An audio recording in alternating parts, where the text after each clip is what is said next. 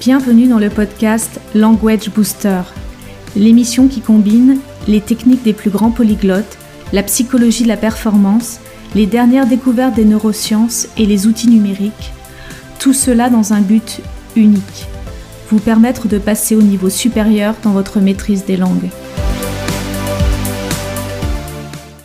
Le monde peut apprendre une langue étrangère, quel que soit son âge, son niveau de vie, son niveau d'études, le temps dont il dispose, le lieu où il habite et quelles que soient les tentatives infructueuses réalisées par le passé. Pourtant, si vous regardez autour de vous, que vous ouvrez grand les oreilles et que vous écoutez, vous entendrez beaucoup de douleur et de frustration concernant l'apprentissage des langues. On rencontre beaucoup de personnes qui luttent véritablement pour comprendre ou se faire comprendre, qui ont honte de leur accent, qui n'osent pas se lancer pour communiquer, qui ne peuvent pas accéder à certains postes ou se voient freinés dans leur vie professionnelle parce qu'il faut maîtriser à minima l'anglais et parfois, dans certains secteurs, jusqu'à deux ou trois langues en plus de sa langue maternelle. Nous sommes tous convaincus aujourd'hui, je pense, dans notre monde globalisé et dans le marché du travail hyper compétitif dans lequel on évolue, de l'atout ou du handicap que représente la maîtrise des langues étrangères. Et pourtant, malgré cette conviction profonde, très peu de personnes se lancent ou se relancent aujourd'hui en tant qu'apprenants adultes dans l'apprentissage d'une langue. Pourquoi? La réponse, en fait, elle est incroyablement simple.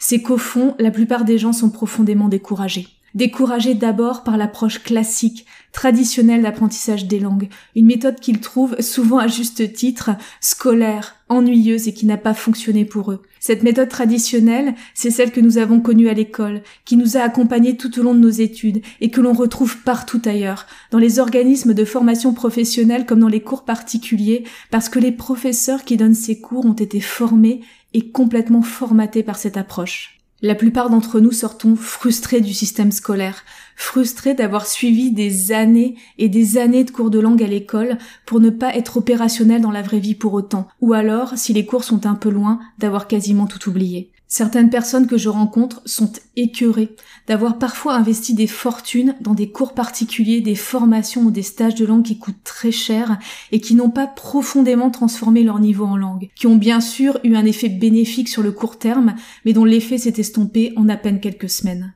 Alors que font la plupart des gens? Que fait-on tous quand une approche ne fonctionne pas et que l'on désire malgré tout apprendre une autre langue? Parce qu'on en a profondément envie ou parce qu'on en a profondément besoin pour des raisons professionnelles? Eh bien, on cherche des alternatives. Et ces dernières décennies, de très nombreuses méthodes et outils sont apparus sur le marché pour nous aider à apprendre une langue étrangère. De nombreuses méthodes audio, mais aussi des logiciels ou encore des applications smartphone gamifiées. Leur approche est intéressante car tous ces outils essaient de corriger certains travers de la méthode classique, essayant de rendre l'apprentissage des langues plus ludique et la mémorisation plus efficace. Mais en général, au bout de quelques jours, semaines ou mois d'utilisation pour les plus tenaces d'entre nous, le constat tombe et il est sans appel. Ces nouvelles méthodes et ces nouveaux outils, à eux seuls, ne nous permettent pas plus de passer au niveau supérieur dans notre maîtrise des langues que la bonne vieille méthode classique. Il semble encore et toujours manquer quelque chose. Et certaines personnes ont essayé tout ça. Les cours classiques et les nouveaux outils. Et malgré tout, non. Non, leur écoute n'est pas plus claire, leur accent n'est pas meilleur,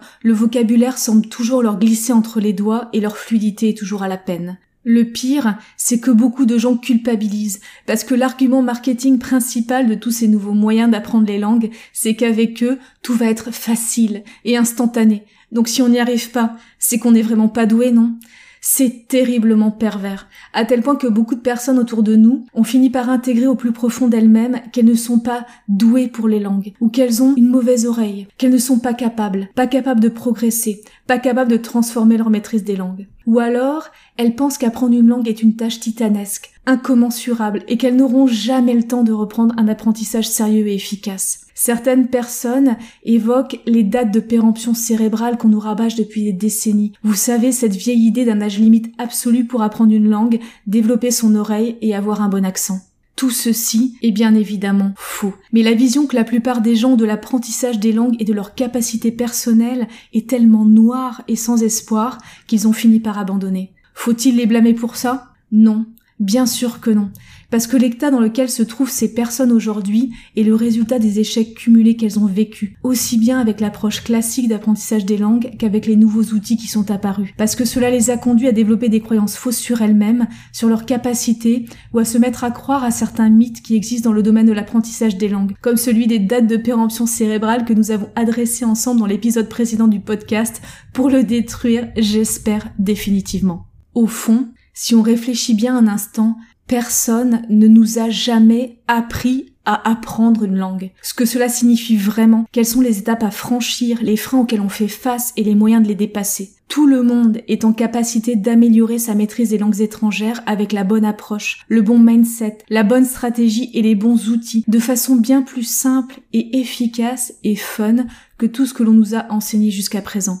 Il faut juste accepter de sortir un peu des sentiers battus. C'est ce que je vous propose de voir ensemble dans une série de vidéos gratuites, le Starter Kit, que j'ai mis en place sur l'espace de formation Language Booster. Pour y accéder, rien de plus simple. Il suffit de vous rendre à l'adresse formation.languagebooster.fr, de repérer la formation Starter Kit et de vous y inscrire pour accéder aux vidéos. Je vous mets le lien direct vers l'espace de formation dans la description de ce podcast. Dans l'espace de formation, vous verrez que vous pouvez également avoir accès à l'ensemble des épisodes du podcast Language Booster en téléchargement direct au format MP3.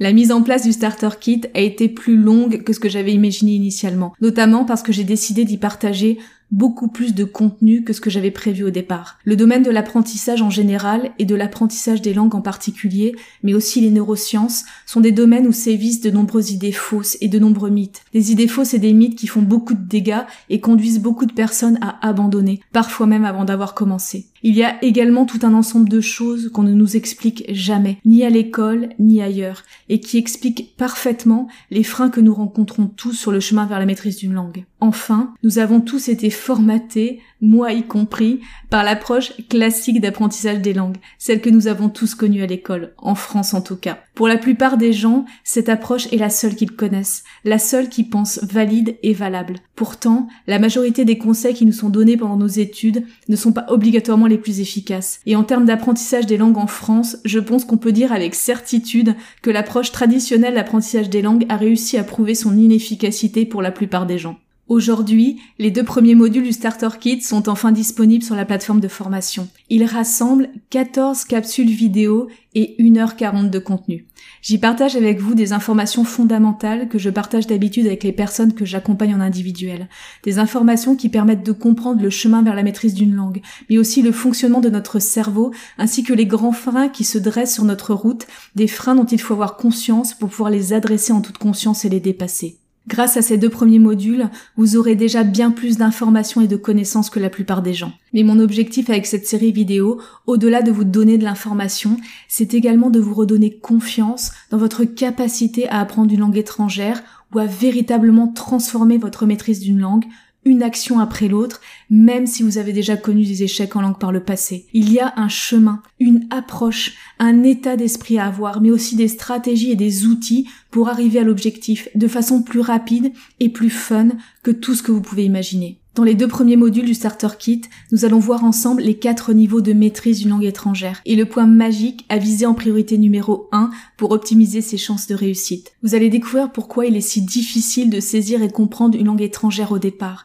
Ce frein initial à la compréhension d'une nouvelle langue est un frein naturel que nous rencontrons tous sur le chemin vers la maîtrise d'une langue. Et quand je dis tous, c'est tous, y compris les plus grands polyglottes au monde. Ce frein que l'on appelle le crible phonologique est lié à la façon dont notre cerveau fonctionne et absolument pas un problème d'oreille comme on le lit trop souvent. Tout le monde doit travailler ce point pour pouvoir adopter le sound system d'une nouvelle langue, pouvoir entendre avec clarté, améliorer son accent et parler avec fluidité et confiance.